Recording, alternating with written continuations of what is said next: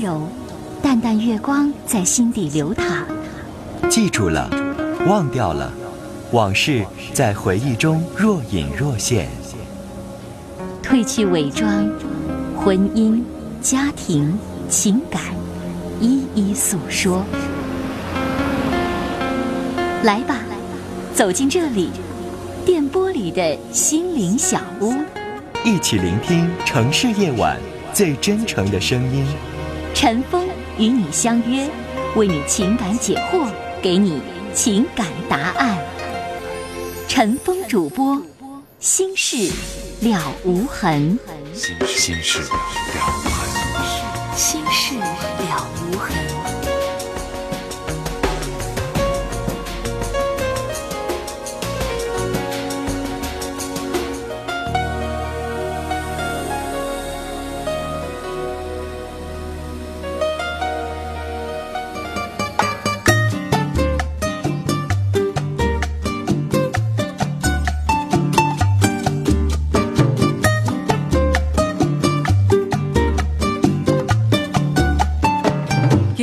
听众朋友，晚上好，欢迎收听《心事了无痕》节目，我是主持人陈峰。今晚的导播呢是王毅。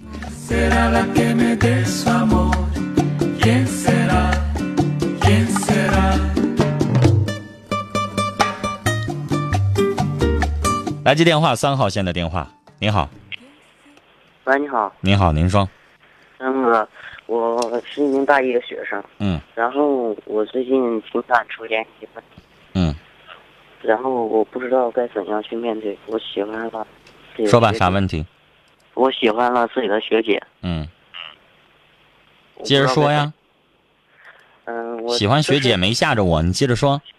然后吧，其实我俩关关系一直都挺好的，非常非常的好。嗯但是，一涉及到这个问题，他总拒绝我，他说我太小，太幼稚。嗯然后，但是现在我想想好了，根本我俩就没有什么，可能就是我我一厢情愿吧。然后我就想跟他好好的交往，把这层关系就不再有这层关系了。就正常的学学学姐和学弟、同学之间的关系，是不是这意思啊？那你这不都想好了吗？还问我啥呀？我想好了，但是我我能说得出来，但我有点做不到。嗯，做不到也没招。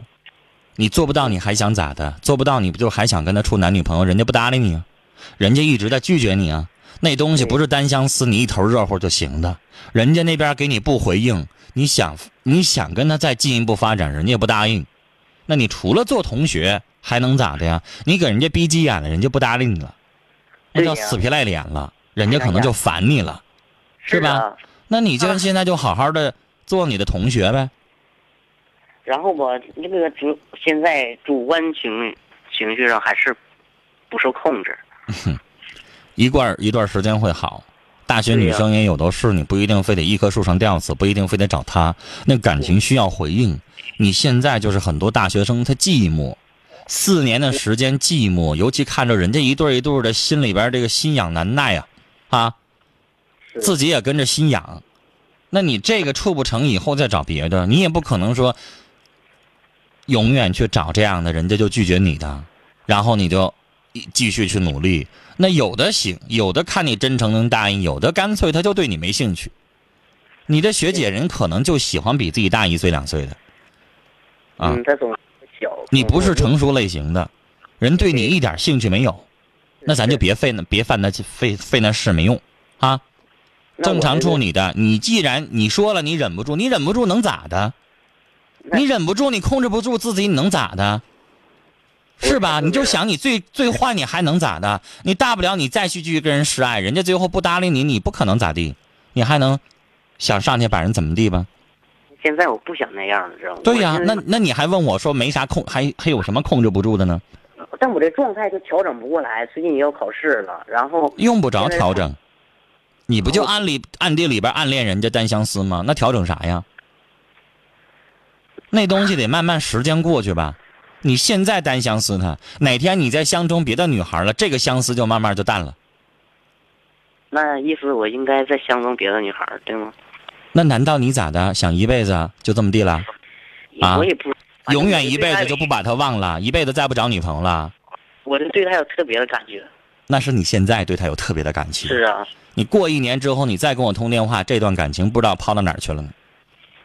我一直我每天晚上就听你的节目，我觉得，嗯，你说的非常的棒。你就是在这个特定的时间当中，你对他的感情特深，是，但是人家有几个月、有半年不搭理你的时候，你那个感情慢慢你就往后脑勺去了，很正常。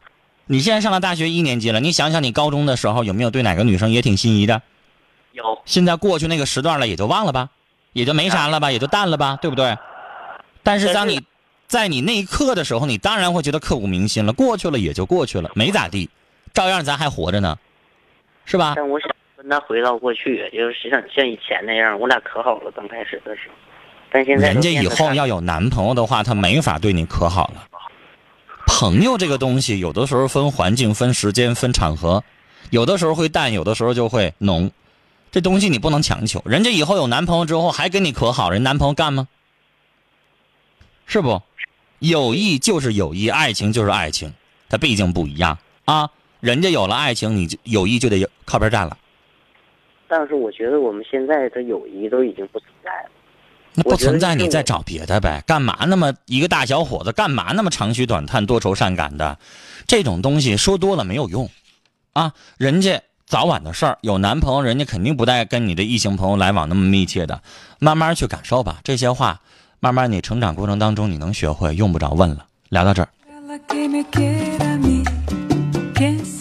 我理解有一些年轻人在二十岁，这是一个二十一岁的小伙，在他年轻的这个时候，在他陷入到那个时段的那个时候，他拔不出来。我理解，谁都会有恋爱的经历，谁都会有投入一段感情深深的无法自拔的时候。但是，经验告诉你，曾经的那些感情，最后也随着时间，随着烟云，最后消散了。所以。我刚才说的话，你都应该懂，但是你现在这个时代当中，我就不多劝你了。好，我们继续来接电话，我们要接三号线。你好，喂，你好，喂，你好，是我吗？是你，你说。啊，嗯，我刚才还那什么，还以为挂线了呢。嗯。我这是这样的，就是听这节目好长时间了，然后我有点就是生活中的。一些烦恼吧，想说一下。说吧。嗯，是这样的，就是我是一个就是十个多月小孩的妈妈，然后我每天呢自己带着小孩。就是我爱人呢在这块上班，他做是服务行业，每天七点多就是上班了，然后晚的时候得将近十一点半才能回来。然后啊，有的时候。我们两个是经常吵架，从我怀孕的时候就吵架，因为他做这个行业吧，接触的都是女孩子，然后有一些女孩就挺不自重的，你知道吗？然后就是经常的，有的时候，哎，就是在他，呃，就是跟他俩勾肩搭背的那样的，然后我就挺烦的。他在什么行业？洗浴中心、夜总会还是什么？不是，是美发行业。哦，美发师。对。然后就是，有顾客。我想问你一下哈，现在美发行业很多都是男的男师傅了，然后女的不过就是一些这个，比如说可能需要一些洗头的助理什么的。哦，那跟这个大师傅就一点都距离没有。如果你老公要是严肃一点，我看到没看到别我我咱咱谁都去理发店，我没看到几个女的那么不自重，跟人勾肩搭背或怎么样啊？不是，跟人也有关系吧？对，跟人那小姑娘本来就是很轻浮的，她今年才十八岁，然后前几天就，因为他们这好几个就已经都被开除了，也有的就是以前就是上旅店跟人家住什么的，就是个个都是。有一个女孩就是那时候我老公第一次来这店，好像就是刚来头两天吧，他就把手机号要去了。然后有一天他们说老，呃，说其中一个人过生日，然后就很晚才回家，那时候。嗯，我老公还通勤，然后就是不是在他单位附近这住，然后我就打电话，因为当时下雨嘛，我问他什么时候回来，呃，他说一会儿，后来什么又说什么有人过生日，结果到十一点半以后才回来，我也挺生气的，因为我那时候刚辞去工作嘛，怀孕了，后来嗯，他十一点半，我后来我再打电话，我就他就不接了，呃，后来。我就打了好多个，后来他终于接了，然后他跟我说什么？说那个啊，那个我们老板说了，不让那个员工接电话，要把手机给藏起来。我就挺奇怪的，因为没有这个规定，我没发现有这样的做法呀。女士，我去过有一些美发店也有这个规定。但是他们不是这样的。然后那个，你知道我去的店哈，比如说他现在在给我绞头呢，他来个电话，他要是接了，顾客愿意吗？你自己想想，我去过的店有有这样的这个要求：早上上班的时候把手机没收，中午午休的时候开半个小时，晚上下班你再开。有这样的店有有这样的规定的。不是的，因为他们那个规模不是很大，就是说一个。怎么说呢？一个很不是很起很大的一个。那所以说我就不敢判断人老板说不说这个话了。我不能说你老公撒谎，没准人真有这规定。不是没有的，因为我后来我就在这块儿了，然后那个半夜的时候，因为他们喝酒了嘛，然后一个女孩就给他打电话，然后我说谁呀？完他不接，我说那你就接吧，谁呀？后来我喂了一声，那女孩喝醉醺醺的，什么问他睡觉什么没有。然后我就想问，我就想那个，我就说你把电话接了吧。完后来他也不吱声，不吱声。完后来他把手机就关了，我就把手机抢下，不让我说话，也不让我接电话。我说你，完后来我俩就打起来了，你知道吗？他使劲推我，就当时那次，因为孩子刚怀孕嘛，就那次就差点要流产了，后来保胎保了一阵儿。他有跟你道歉吗？没有。他不道歉？他还感觉他振振有词的。那你那个时候不说他有没有有没有什么振振有词有没有道理？你这个时候怀胎怀孕的时候，他把你推了，他没有想到后果呀？没有，就为这后果，他也应该值得道歉吧？而就是大雨天，大雨天，后来我没有办法，我回我姑姑家了。完有女士，那这个事儿怎么了的？后来不了了之，我就一直保胎嘛，哪儿都不敢动弹。保胎期间，他有帮助你吗？没有，也没管你，都是我自己。对，那女士，就这种情况下，你还继续生什么呀？因为要是我碰到这样的事儿的话，我得看看他对我的态度。他要对我就这样的话，孩子不生了，那还能生吗？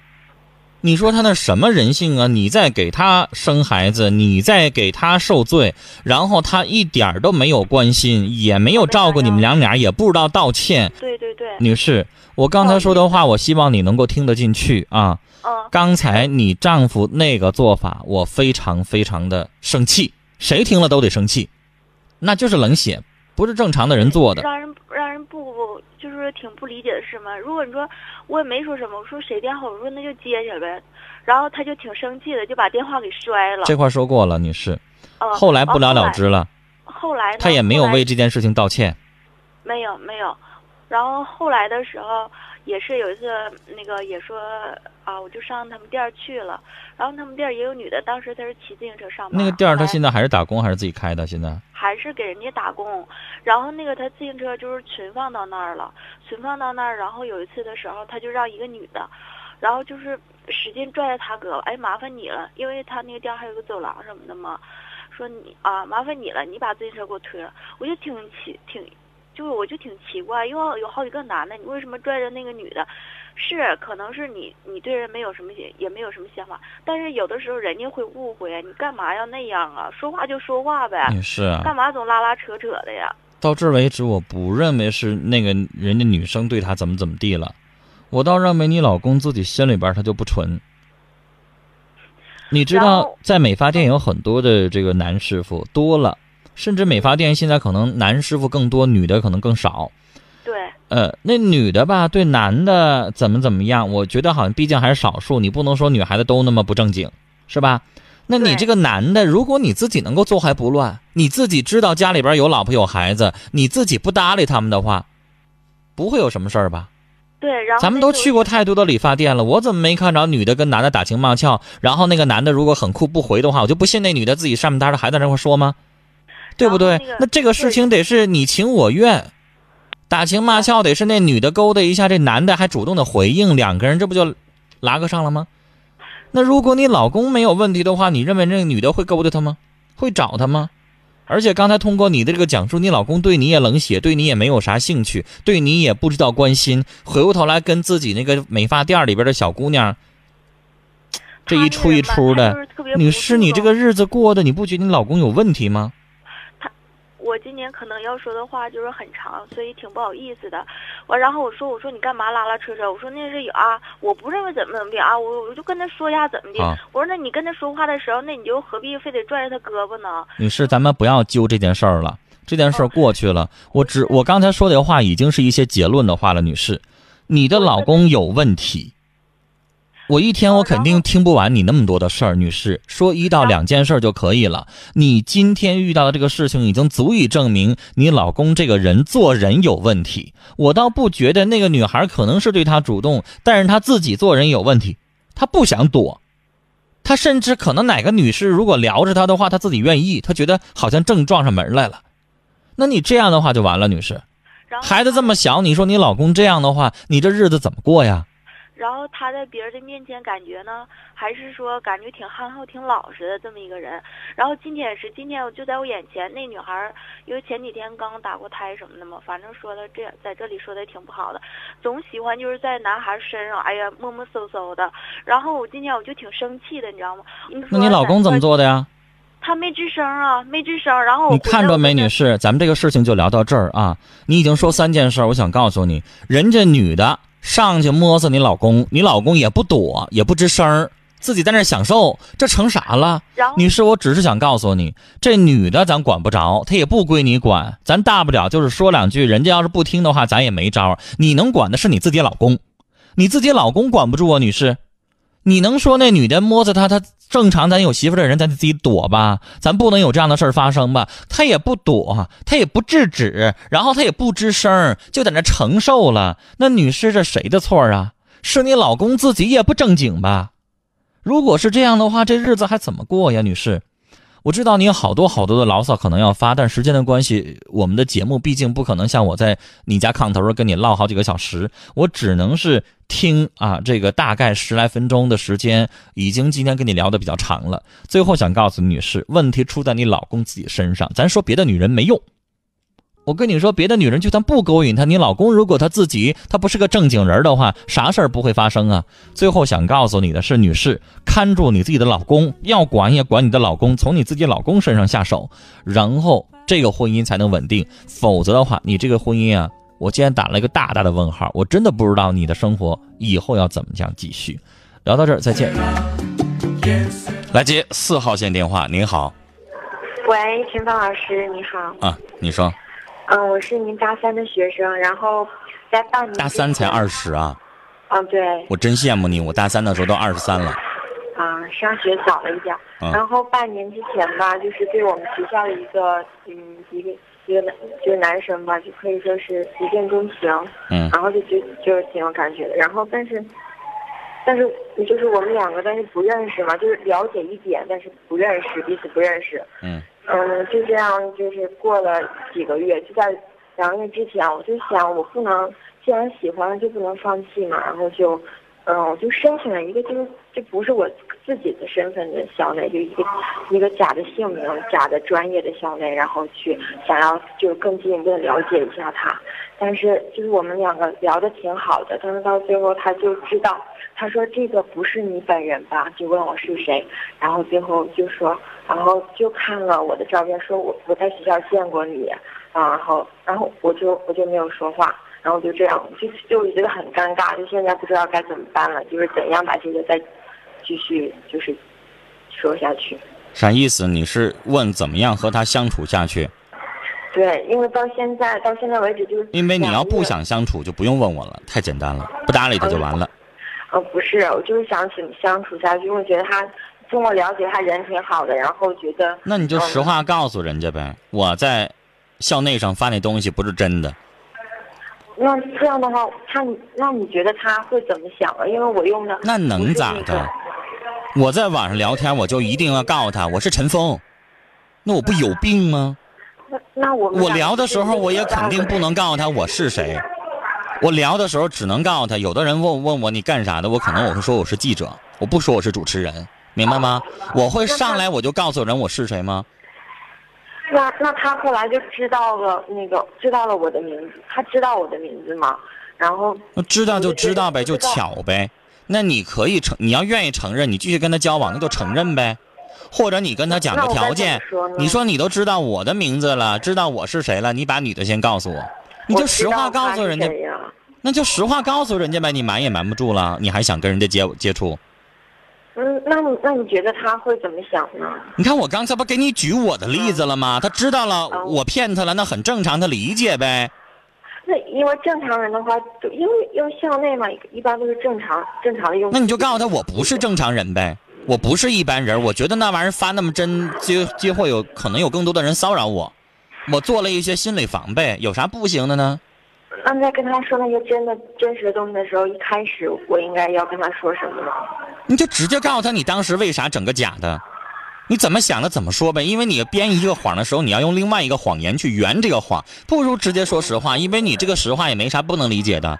然后他能理解就继续接触，不能理解拉倒呗。现在这个男孩也没说就生气的意思呀。嗯校内也不是每个人哪个女生、男生，我看有很多的都一一点都不在乎，把自己照片都给他 copy 上去了。有很多的女孩子都不发真名，起个假名，有我见过很多。嗯然后呢，照片都半遮半爆的，明白吧？油爆披着半波面，嗯啊，那角度反正不是他全貌，不是他真实的完整的全貌，怎么好看怎么来呗，那不很正常吗？然后如果这个人就是跟我就是前前一个男朋友如果是一个系的的话，这会有什么不好的吗？我没觉得有啥不好。啊、所谓的好不好，比如说他们俩是上下上下铺的，所谓的好不好是看当事人介不介意。当事人要觉得不不当回事儿的话，那你有啥当回事儿的呢？嗯也没世界上也没有爱情有那条规律说他们俩是哥们儿我就不能处，嗯没那说是不是？这要分具体人。但有的人觉得那是我哥们儿处过的，我我觉得不方便，我不想处，那你也没法强迫人家，看他怎么想呗。反正你要问我，我不觉得是个事儿。嗯，倒不是关系很好，只是就打招呼而已的那种。那一个系的那还有啥不行的呢？那举个例子，女孩，你们班四十个人，你跟假如说你们班二十个男生的话，你跟一个男生处过了，然后你们班那二十个男生另外一个男生你还不能处了，他俩也打招呼，对不对？行了，嗯，还有问题吗？没有了，谢谢。没了，那我们就聊到这儿，再见。哎，回答这种问题吧，我有点无有有种无奈，太简单了，一点难度都没有，让我一点脑筋都不用转。您能问点有质量度的，难一点，哪怕你故意来刁难我的问题，我都愿意回答，是不是？来看短信，五二四幺的听众说传情对小旭说我会一直等你回心转意的那一天的，署名叫古月浩。二零三零的听众祝福三五二六寝室的室友李婉生日快乐。三幺三六的听众说和男友从大学处现在七年了，现在两地，我很累，觉得爱情淡了，该怎么办？七年的感情淡了，我理解，你们这也符合七年之痒了。现在有很多人三年都痒，你这七年痒，我理解。但如果你真的分开的话，你会不会舍不得？很多的感情，如果谈七年以上的话，真的会有这种感觉。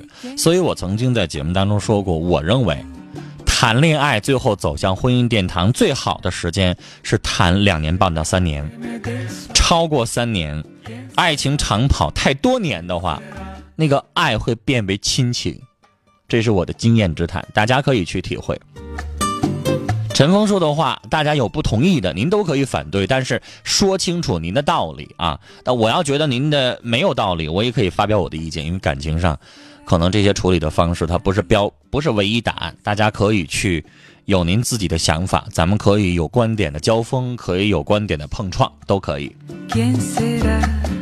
接下来，陈峰在这儿看到我的新浪微博上的微博的在线直播当中啊，有一位听友说了这样一番话，我想念一下。